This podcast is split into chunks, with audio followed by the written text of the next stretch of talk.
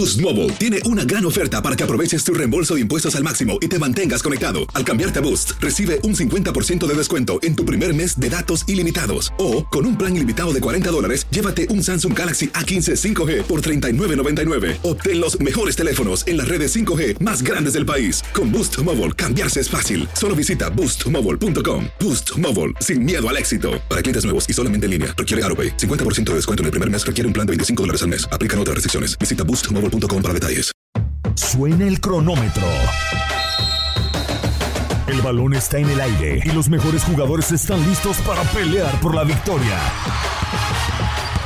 Cada triple, cada clavada, cada bloqueo es el límite entre el éxito o el fracaso. Aquí tendrás a las estrellas, el análisis, la opinión, el debate, las reacciones, entrevistas exclusivas y todas las acciones del mejor básquetbol del mundo. Bienvenidos a Zona de Tres. ¿Cómo está? Sea bienvenido al podcast de Zona de Tres, el podcast de TUN Radio, especializado en el básquetbol de la NBA. Como cada semana, los saludo con muchísimo gusto. Soy Manuel Tate Gómez Luna y estamos a nada de llegar a las finales de cada una de las conferencias. En el oeste ya esperan los Phoenix Suns, aunque no podrían contar con Chris Paul debido a que dio positivo por COVID-19. Los Clippers intentando clasificar y a la espera de que pueda regresar eh, Kawhi Leonard, aunque se vislumbra muy complicado porque podría tener eh, una rotura de ligamentos en una de sus rodillas. Así que los Clippers sin Kawhi Leonard, pero con Paul George tratando de llegar a la final, en donde ya esperan los Phoenix Suns. En el este, qué pantalones de Trey Young y los Atlanta Hawks que están a nada de clasificarse a una final de la conferencia del este, en donde también pues eh, falta por definir si, si serán los Milwaukee Bucks o los Brooklyn Nets. Nuevamente los saludo, soy Tate Gómez Luna y le doy la bienvenida a quien me va a estar acompañando en este episodio, Ramón Aranza, mi compañero y amigo de TUDN. Ramón, ¿cómo estás? Gusto saludarte y bienvenido.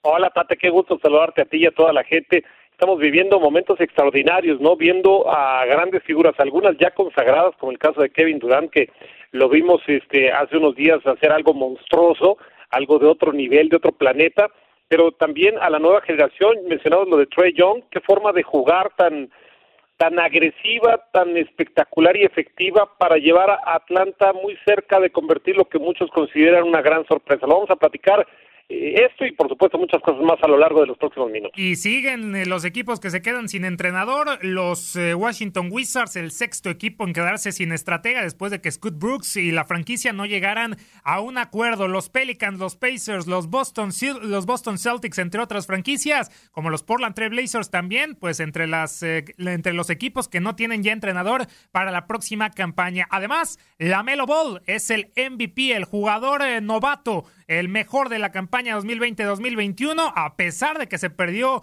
eh, alguna parte de la campaña por una lesión en una de sus muñecas. Con esto y más, arrancamos y Ramón, si te parece, vámonos a la conferencia del Este, porque si hablábamos de la nueva generación, no sé en qué lugar ya podríamos poner a Trey Young de los novatos porque vaya pantalones y está nada de clasificar a los Atlanta Hawks a una final de la conferencia del Este. Falta que ganen el último partido, el más importante contra unos Philadelphia 76ers. Que, ¿Qué les sucedió en el quinto partido, Ramón? Ganaban por más de 20 puntos y les dieron la voltereta. Sí, fue, era lo que parecía un triunfo contundente para el equipo de Filadelfia. Joel Embiid con una actuación extraordinaria, terminaría con 37 puntos y 13 rebotes, pero la respuesta, y sobre todo lo dices muy bien, el último cuarto, los últimos dos cuartos para Atlanta fueron formidables, logrando que apareciera Trey Young, logrando que apareciera John Collins, desde la banca también lo de Danilo Galinari, que fue muy importante en la aportación, y Filadelfia, yo no sé qué le pasó a Filadelfia, pero a mí francamente hubo jugadores que me, me quedaron a deber por la falta de reacción en un partido en donde literalmente se los arrancaron. Lo de Ben Simmons fue terrible, una actuación muy mala, muy floja en defensa, terrible, y uno esperaría que tomara mayor grado de responsabilidad en un partido que se lo estaban arrancando y que no puede hacer todo Joel Embiid y creo que en ese sentido fallaron algunas de las piezas más importantes. Seth Curry eh, en lo de siempre, abriendo el arco, metiendo 36 puntos, pero lo de Atlanta, qué equipo tan solidario, qué equipo tan interesante y cuando uno piensa que le falta una pieza para realmente convertirse eh, en un auténtico protagonista, aparece Trey Young y dice, no, espérenme, conmigo alcanza y están muy cerca de eliminar al equipo de Filadelfia. Y sin DeAndre Hunter, eh, Ramón, eh, los eh, Atlanta Hawks, un hombre importante eh, por ahí en la pintura, un hombre que también te puede capturar rebotes, te puede dar muchos puntos y que hoy los Atlanta Hawks, pues a pesar de esa baja importante, hoy, como bien dices, un juego colectivo en donde se destaca sin duda alguna Trey Young, que no es ya el, el enemigo número uno del Madison Square Garden, sino también el enemigo número uno del Wells Fargo Center, porque vaya partidos. Ha dado más de 40 minutos sobre la duela, más de 35 puntos por partido. Una verdadera locura. Y los 76ers, Ramón, ¿qué podemos decir? Eh, es uno de los equipos que no se pueden consagrar junto con los Nuggets, junto con los eh, Clippers en la postemporada proyectos en donde en algún momento vimos a Jimmy Butler, eh, selecciones como la de Markel Fultz,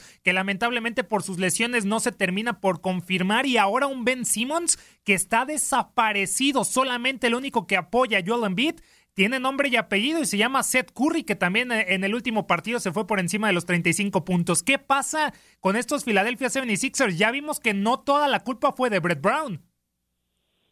Sí, por supuesto, y sabes qué, se nos olvidó por ahí Tobias Harris, que, que también claro en ese último partido estuvo prácticamente desaparecido, ni siquiera llegó a los cinco puntos. Es un equipo disparejo, lo que hemos encontrado en Filadelfia, un equipo que tiene momentos muy importantes, pero casi todos son comandados por los mismos jugadores. Y cuando tú ves la plantilla y la analizas, pensarías que es un equipo muy completo, pero de nada te sirve tener a Ben Simmons si no juega como esperarías que jugara Ben Simmons. De nada te, eh, te, sirve tener a Tobias Harris si no juega como eh, lo necesitas en ese momento, enfrentando un equipo que salía con todo que ganar y nada que perder, porque en este instante, si Atlanta lo eliminan, pensaríamos que es normal, de acuerdo al poderío que veíamos desde un principio de temporada para Filadelfia, pero si Atlanta gana, entonces pensaríamos que es una de las grandes sorpresas de la temporada, quedando por encima de muchos equipos que tienen mayor talento y mayor presupuesto. Y cayéndome la boca, Ramón, eh, porque yo dije que iba a estar fácil, hasta podían barrer, ¿eh? Los Philadelphia 76ers, lo dijimos aquí en el podcast con Enrique Burag y Daniel Schwarzman, y vaya forma de Trey Young, que está confirmando ser el novato o uno de, sus, de los jugadores de, con menos de 25 años, que es el más referente, ¿eh? por encima hoy en día de Luka Doncic, porque está nada de meter al equipo de los Atlanta Hawks. Sí. en ese cambio. Y con DeAndre Ayton también en el, en el draft del 2018 exactamente en donde, bueno, Maverick decide hacer movimientos y finalmente Trey Young acaba en Atlanta y Doncic se va para el equipo de los Mavericks, pero la verdad es que fíjate qué, qué interesante porque estos dos jugadores hoy pues son de los que están partiendo el queso en la NBA. Sí, y, bueno, con los Phoenix Suns, y si te parece, Ramón, nos vamos rápidamente al oeste, eh, pues de Andre Ayton, depende, depende mucho del juego que te dé, pues el mismo Chris Paul, esos grandes puntos de David Booker, lo que te puede hacer también en la pintura Jay Crowder y Michael Bridges, y bien dirigidos obviamente por eh, Monty Williams y la segunda unidad, ¿no? Que también ha sido, pues eh, obviamente vital para que los Phoenix Suns llegaran a una final de conferencia por primera vez desde los tiempos de Steve Nash, hoy entrenador de los Brooklyn Nets, y Amar Stoudemire. Hay que recordar esa última vez contra Los Ángeles Lakers de Kobe Bryant y Pau Gasol, que terminan cayendo en seis partidos. Pero, ¿qué cosa, Ramón? Diez años después, los Suns califican a la postemporada, once años después ganan una primera ronda y 10 años más tarde a final de la conferencia del oeste. ¿Qué equipo se está armando? Aunque no sé cuánto le juegue, le juegue en contra la baja de Chris Paul por eh, positivo de COVID-19. Por eso lo más importante ahorita para Phoenix es no contra quién me toca, sino que se extienda la, la, serie lo más posible para ganar días, ¿no? Probablemente no veríamos a CP3 en los primeros partidos de la siguiente serie, pero seguramente sí lo veríamos regresando si es que todo sale bien del tema de coronavirus. Entonces, lo, lo que más le interesa a, Phoenix es no ver contra qué equipo, sino que se extienda, que se vaya lo más largo posible para tratar de recuperar a una estrella que ha encontrado este, la fuente de la eterna juventud y resulta que estaba en el desierto de Phoenix, en el desierto de Arizona. Y de enfrentar a los Clippers, que parece la final que ya está presupuestada, eh, Ramón, pues eh, estaría enfrentando estos dos equipos con bajas importantes, ¿no? La situación de Kawhi Leonard en el cuarto partido de la serie contra el Jazz, que lo logran empatar 2 a 2 la eliminatoria, sale lesionado y no puede jugar ese quinto partido que a pesar de la baja terminan ganando los Ángeles Clippers sobre los eh, sobre el Utah Jazz, que también es uno de los equipos que no se termina por afianzar y confirmar el buen momento en la postemporada a pesar de haber dominado la conferencia del oeste y terminar en primer lugar. Ya podemos decir que si no está Kawhi Leonard en los Clippers, Ramón, ¿ahí está el señorón Paul George? Yo, yo creo que no, ¿eh? a mí me sorprendió literalmente ¿eh? el triunfo de, de los Clippers. Me, sorprendió lo que hizo Marcus Morris, por ejemplo, que termina con 25 puntos. Lo de Paul George sabemos que es nivel superestrella, pero no lo habíamos jugado, no lo he visto jugar, perdón, con esa intensidad y con esa agresividad. Creo que se sintió muy cómodo en el hecho de recibir toda la responsabilidad del equipo, de cargar en sus hombros con él.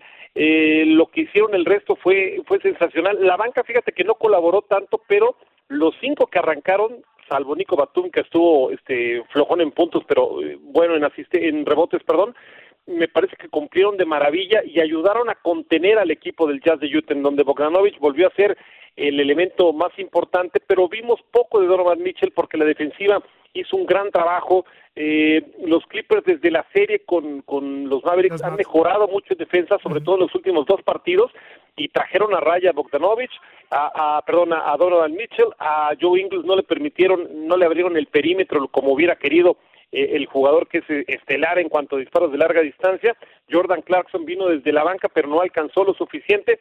Creo que eh, en gran parte el triunfo de los Clippers es un trabajo solidario, es un trabajo de defensa y es un trabajo en donde Paul George se sintió muy cómodo ante la ausencia de la garra, tomando la responsabilidad del equipo. No regresar a la garra, o sí, Ramón, está muy complicado. si es rotura, ¿eh? yo creo que también es, ya, ya le dicen prácticamente adiós los Clippers a, a Kawhi Leonard y también definido lo de lo de Chris Paul, así que por como lo estamos platicando de que se podría hacer, dar esa final Clippers contra Suns, lo harían sin sus dos máximas estrellas.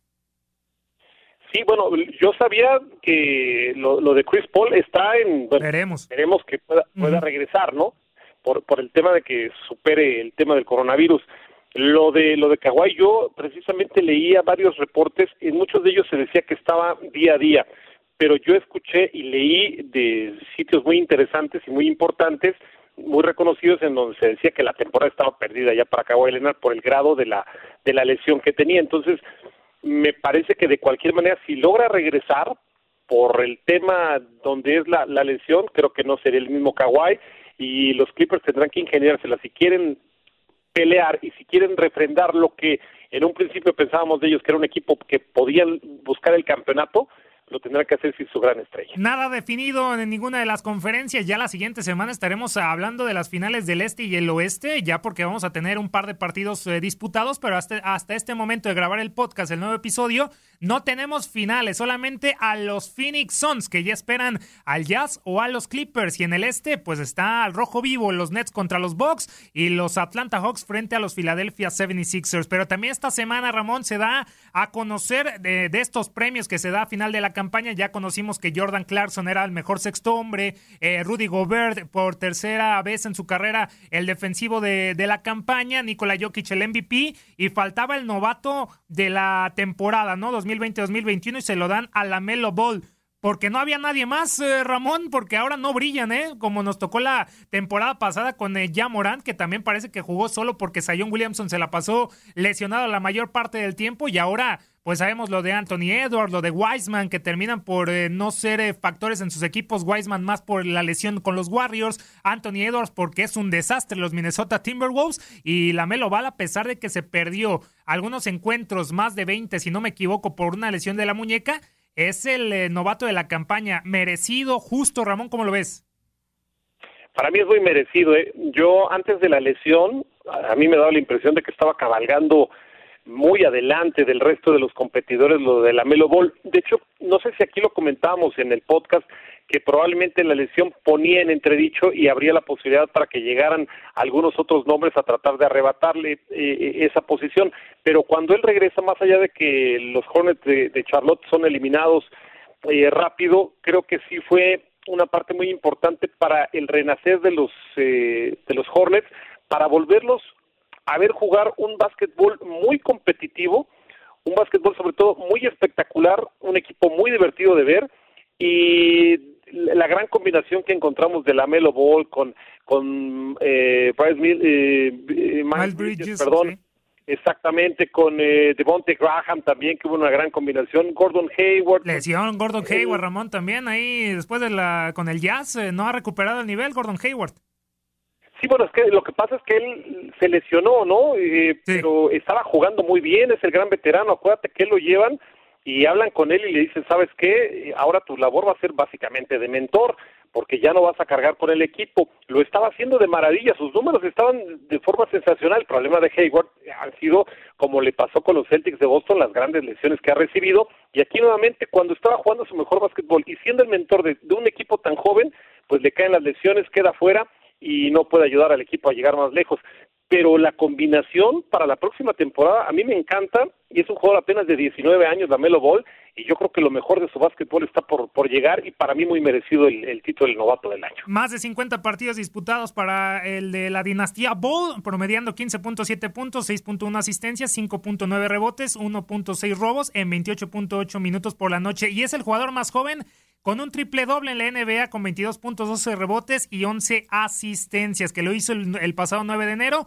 contra los Atlanta Hawks. Así entonces la situación del novato del año. Veremos que de estos Charlotte Hornets, ya para cerrar, Ramón, que también se quedaron sin estratega, ¿no? James Borrego termina por irse, son seis franquicias y vaya, va a estar calientito los, eh, los puestos de entrenador para la próxima campaña. Chauncey Billups es uno de los hombres que está también en entrevistas. Becky Hammond, el asistente de Greg Popovich en los San Antonio Spurs. Mark Jackson, por supuesto. Eh, Terry Scott, eh, que salió de los Portland Trail Blazers. Ahí suena para el banquillo de los Boston Celtics. Ramón, tenemos muchos puestos ¿Cuál es el eh, más importante o el que le puede llamar la atención a, a, estos eh, entrenadores que tienen seis lugares para ocupar junto con los Pacers también y obviamente más, eh, más puestos en el banquillo que tenemos en la NBA la próxima campaña? No, no lo sé, todos son muy interesantes, pero en el tema de Jens Borrego a mí me parece que había hecho un muy buen trabajo. Yo no entiendo el por qué lo han dejado ir, pero leía yo también que había un cierto problema en, cuestión de de algunos jugadores que no estaban tan de acuerdo con, con el, mandato de Borrego al, en, el equipo de, Charlotte. Y bueno pues se va son, son muchos equipos muchos movimientos pero dijiste nombres también muy interesantes que seguramente volverlos a ver en este carrusel de, entrenadores de la NBA será muy importante. Oye antes de que se me olvide porque luego este son tantos temas sabes no sé si a ti te sorprendió los este las nominaciones de los equipos de la NBA para esta temporada, el primero, el segundo y el tercer equipo, y la falta de nombres importantes. Yo busqué por todas partes a James Harden y no lo vi. No, por la lesión, ¿no? Y no lo vi. Y, y, yo son cosas que simplemente este no entiendo, entiendo las lesiones, sí pero creo que sí cabían en algún momento por ahí, en, algún espacio, en primero, segundo o tercer equipo. ¿eh? Y, que LeBron James sale, ¿no, Ramón? A decir esta, esta situación, a despotricar por, por esto que ya bien mencionabas, la falta de, de, superestrellas en el primer, segundo y tercer equipo por la culpa de las lesiones. Él había dicho que no quería iniciar en el mes de diciembre, que obviamente el juego está sufriendo las consecuencias de no descansar y estoy de acuerdo con él porque hemos tenido la temporada con más lesiones en la historia de la liga. Pero ahora te pones en los pies de Adam Silver, Ramón, y dices, pues de qué otra forma íbamos a rescatar la temporada si no iniciábamos antes para terminarla antes del comienzo de los Juegos Olímpicos. También es una parte que, que yo también entiendo por parte de Adam Silver, pero también sí sé que el desgaste es prácticamente demasiado para los, los jugadores del básquetbol y hasta LeBron James, como lo comentamos, sale, eh, publica un mensaje en Twitter en donde dice, yo lo dije antes que hay que tener descanso y ahora estamos viendo muchas lesiones y se disculpa con los aficionados porque las superestrellas no no están dando, pues, o no están en la duela y no estamos teniendo el espectáculo merecido. Así que, pues, ya tenemos fecha del arranque de la siguiente campaña, Ramón, 19 de octubre, ya lo vamos a tener normal, de 82 partidos, del 19 de octubre hasta junio del 2022, a falta de concretar si se va a quedar o no el play-in, pero entiendo la parte de LeBron James y también entiendo la parte de Adam Silver. Esta temporada fue muy apresurada y producto de eso tuvimos bastante lesiones. Sí, sí, estoy de acuerdo con los dos, pero es que no había de otra, ¿eh? La NBA tenía que buscar medidas extraordinarias por una situación extraordinaria que se estaba viviendo y que estamos viviendo todavía por tema de, de la pandemia, y los jugadores tenían que poner de su parte y sacrificar situaciones de carácter personal y ayudar a una liga que para que ésta vuelva a un nivel y les pueda pagar lo que ellos cobran, porque de otra forma la liga se iba a meter en temas financieros muy profundos, en una crisis muy profunda, y a pesar de que es una gran máquina de generar dinero la NBA, pues a todo mundo le pegó, a todo el deporte le pegó, a todas las organizaciones y la NBA no estaba exenta. Entonces se tomaron decisiones, yo creo que en comparación con otras ligas, para mí el manejo que le ha dado la NBA, desde mi punto de vista, es extraordinario. ¿eh? Hoy hablamos de, de la temporada de la pandemia, de la burbuja, y nos parece tan lejana, pero en su momento fueron decisiones fortísimas que tomó la NBA y yo considero que más allá de las lesiones que se han vivido y que son normales por el poco tiempo de, entrenamiento y pretemporada que tuvieron los equipos para generar una nueva temporada, pero en general estamos viviendo una temporada que con todo y todo para mí ha sido muy emocionante y nos ha regalado cosas que se van a quedar por mucho tiempo, eh, el resurgimiento de algunos jugadores, el nacimiento de algunos eh, novatos, eh, la confirmación de otras grandes estrellas y grandes partidos y grandes series que, que nos está regalando los playoffs. Entonces, lo que le tocó al comisionado Silver ha sido muy complicado, pero para mí el manejo que se le ha dado ha sido excepcional. No muchos lo hubieran manejado de esta manera, ¿eh, Ramón, y de forma eh, muy buena, con una palomita, eh, lo que fue también la burbuja de Orlando, ahí apoyando también la, la cuestión eh, social y racial que se vivió en los Estados Unidos, a nada de suspenderse la burbuja de Orlando, y ya en esta campaña, pues a pesar de estar entrecortada, se pudo comenzar, se disputaron los 72 partidos y el play-in, que para muchos fue un rotundo éxito. Para ya dejarlo eh, el tema, Ramón, y despedirnos, el primer equipo está Luka Doncic, Stephen Curry, Kawhi Leonard, Nikola Jokic y Giannis Antetokounmpo. Solamente Doncic y Antetokounmpo repiten de lo que fue el quinteto de la pasada campaña y el segundo mejor quinteto tiene a Damian Lillard, eh, Chris Paul, LeBron James, eh, Julius Randle y Joel Embiid. Y por último, el tercer equipo tiene a Kyrie Irving, Bradley Bill, Jimmy Butler, Paul George y Rudy Gobert. Por ahí Bradley Bill y también eh, del segundo equipo Chris Paul se pudieron meter fácilmente al eh, primer equipo sin ninguna duda. Pero bueno, hay entonces eh, los quintetos, los mejores de la temporada 2020-2021. Y con esto nos despedimos, Ramón. Ya casi se nos acaba la temporada del básquetbol de la NBA, pero nos quedarán eh, por lo menos un par de semanas para platicar de lo que suceda y lo estaremos haciendo aquí en el podcast de Zona de Tres en tu N Radio. Agradecerte que estuvieras aquí nuevamente, Ramón, con nosotros. Y antes de despedirte, algo que quieras agregar o tus redes oficiales. Eh, solamente que me encantaría haber visto en esa en esa lista James Harden, en donde sea, más allá de la lesión, lo entiendo, pero cuando llegó a jugar en la duela James Harden estaba en un nivel extraordinario, lo de Russell Westbrook también este me parece que eh, cabía en cualquier lugar de, de esas listas que acabas de mencionar, y que bueno, pues nos puede hablar de injusticia, pero también nos puede hablar del gran nivel que estamos viviendo y de la gran generación de jugadores que estamos disfrutando en la duela. Y solamente pues eh, platicar cuando quieran a través de Twitter, Ramón guion bajo Aranza y Ramón Aranza guion bajo oficial en el Instagram. Con mucho gusto, ahí estamos a la orden. Soy Manuel Tate Gómez Luna, me encuentran en arroba Tate Gómez Luna en Twitter, Tate Gómez Luna en Instagram y regresaremos la siguiente semana para seguir platicando del mejor básquetbol del mundo. No se lo pierdan, estaremos con más también en tu N Radio. Hasta la próxima, bye. Se acabó el tiempo. Las mejores estrellas se van retirando de la duela, pero nosotros prepararemos el siguiente encuentro. Te invitamos a la siguiente edición de Zona de Tres.